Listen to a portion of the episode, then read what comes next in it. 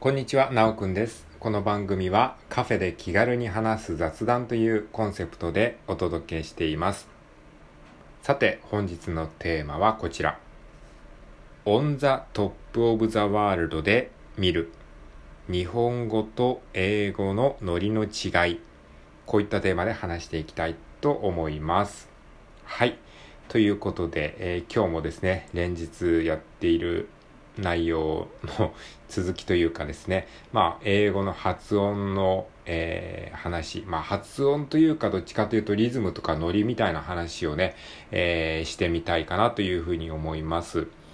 で、まあ、日本人でね、英語を勉強してる人がよくね、あの、英語って早くて聞き取れないとか、えーいうね、人が多いと思うんですけれども、決してね、英語がね、めちゃくちゃ早いとかね、なんか早すぎるっていうよりかは、わけではないんですよね。早すぎるというわけではなくて、どっちかっていうと、日本語のノリと英語のノリが違うから、その感覚が、こう、日本人にないから英語が聞き取れないっていう問題がね、あるんじゃないかなと思ったので、ちょっとその辺をね、あの解説してみたいなっていうふうに思って、今日ちょっと話してみようと思います。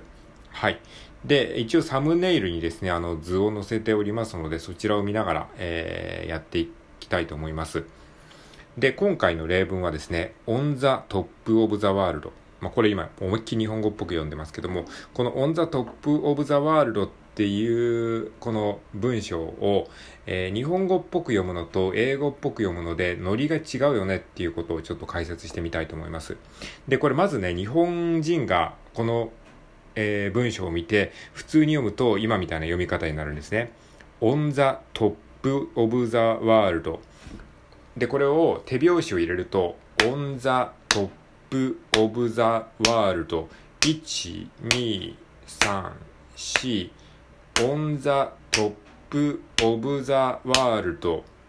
まあ、あえてね、は拍をつけるとしたら、まあ、4拍になるんじゃないかなって僕は思うんですね。on the top of the world。on the top of the world。これが、まあ、日本人が感じるノリなんですよね。でもこれってなんか英語っぽくないですよね。なんとなくのノリが。じゃあ、アメリカ人というか、英語の、えーネイティブはこれをどう感じているのかっていうのを、まあ、僕なりに、えー解釈したものを紹介しますと、えっ、と、英語圏の人はこの On the Top of the World っていうのを基本的には2拍で感じてるんですね。日本人が4拍で感じたものを、えっ、と、アメリカ人は2拍で感じてるんですよ。どういうことかっていうと、えっ、と、この On the Top of the World の中に、えっ、と、大事な言葉っていうのが2つあるんですね。それは何かっていうと、トップっていう言葉とワールドっていう言葉なんですよ。で、on the とか of the っていうのは別になくても意味が通じる言葉ですよね。これをその、機能語っていうんですね。えー機能、機能を表すための言葉。で、それに対して内容語って言って、これがないと内容が通じないよねっていうものを内容語って言うんですよ。で、この文章の中に機能語っていうのが on と the と of と the なんですね。これが機能語。まあ、なくても成立する言葉。で、内容語っていうのはこれがないと意味がわからないっていう言葉。それが、えートップとワールド。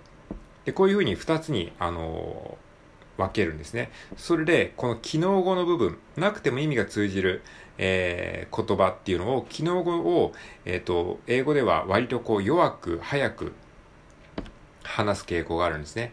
で、逆に内容語っていうのは、えーこれがない、これがわかんないと意味が通じないので、この内容語っていうのをどっちかっていうと、えー割とは、はっきりというか強く、ゆっくりと喋る傾向があるんですね。これが日本語にはそういう感覚ってないんですよ。だから、えーその、弱く発音するところ、弱く早く発音するところと強くゆっくり発音するところっていうのが、こう、あるから、こう、日本人にはそのコントラストをつけるっていう感じがないので、だからその弱い部分が聞き取れない感じになっちゃうんですよね。っていう感じ。はい。まあそういう前提があるとして、じゃあどこを2拍で言うかっていうと、トップとワールドですね。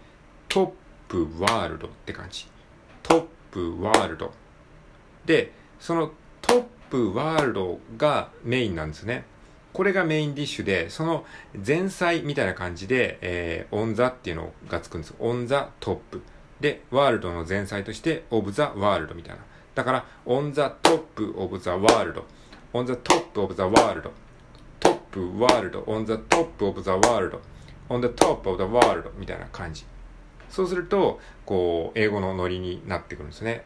on the top of the world on the top of the world。これが日本人的なノリ。 on the top of the world。逆に英語の、それに対して英語のノリで言うと、 on the top of the world。on the top of the world。top world。on the top of the world っていう感じ。分かりますかね？これが、あの、英語と日本語のノリの違いなんですよね。で、これをその音楽的に楽譜であえて示すとしたら、えー、今サムネイルに載ってるような図になるんですよね。えー、日本の、日本語的な感覚で言うと全部均等で、もう on the top of the world なんですよ。これはまあ、あの、いい悪いではなくて、日本語っていうのはそういうノリなんですよね。で、アメリカのノリっていうのは、オンザっていうのはもうあくまで前菜なので、トップから始まるんですね。もうトップが、あの、なんだろう、この、拍の始まりなんですよ。トップ、ワールドって感じ。トップ、ワールド。だからトップのちょい前にこう、クって入ってる感じ。on the top of the world. on the top, on the top of the world. っていう感じ。で、その on the っていうのも、えー、トップに比べてちょっと、あの、小さく早く発音する感じ。on the top of the world. top of the world みたいな感じで、えー、そのトップとワールドをはっきりと聞かせるために、他の部分をちょっと弱く言う感じ。そこでこうメリハリをつけてるんですね。on the top of the world, on the top of the world みたいな感じ。で、こうやってアクセント、その強弱をつけることによって、えー、内容語と機能語を分けてるんですね。だから、こう、メリハリというかアクセントが生まれるんですよ。英語のノリっていうのが生まれて。で、さっきも言ったように日本語には基本的には全部の言葉を均等な、えー、この強さで言ってるので、そのなんか、この機能語とか、その、まあ、日本語で言ったら助詞とか名詞とかってなると思うんですけども、そういうところを弱くするとか強く言うっていう、そういう発想がないんですよね。だからすごくね、こう、聞いた時に難しく感じちゃうんですね。その機能語の部分がもう全然聞こえないみたいな感じになっちゃうんだけど、えー、決して聞こえないわけではないんですよね。弱くしてるか強くしてるかの違いだけっていうことなんですね。はい。まあ、この辺の感覚がわかるようになると、英語のリスニングも多少聞き取りやすくなるんじゃないかなというふうに思いますので、えー、まあ、自分でちょっとやってみるといいと思います。やってみるとちょっとわかるんじゃないかなと思います。はい。まあ、この図を見ながら、えー まあ、自分なりにやってみていただくといいんじゃないかなというふうに思います。はい。ということで、今回は On the Top of the World で、えー、学ぶ日本語と英語のノリの違いという説明をしてみました。はい。まあ、ちょっとね、音声だけじゃ分かりづらい部分もあったかもしれないですけれども、もしよければ何かの参考にしてみてください。はい。ということで、今日も良い一日を過ごしていきましょう。最後まで聞いてくれてありがとうございました。それでは、さようなら。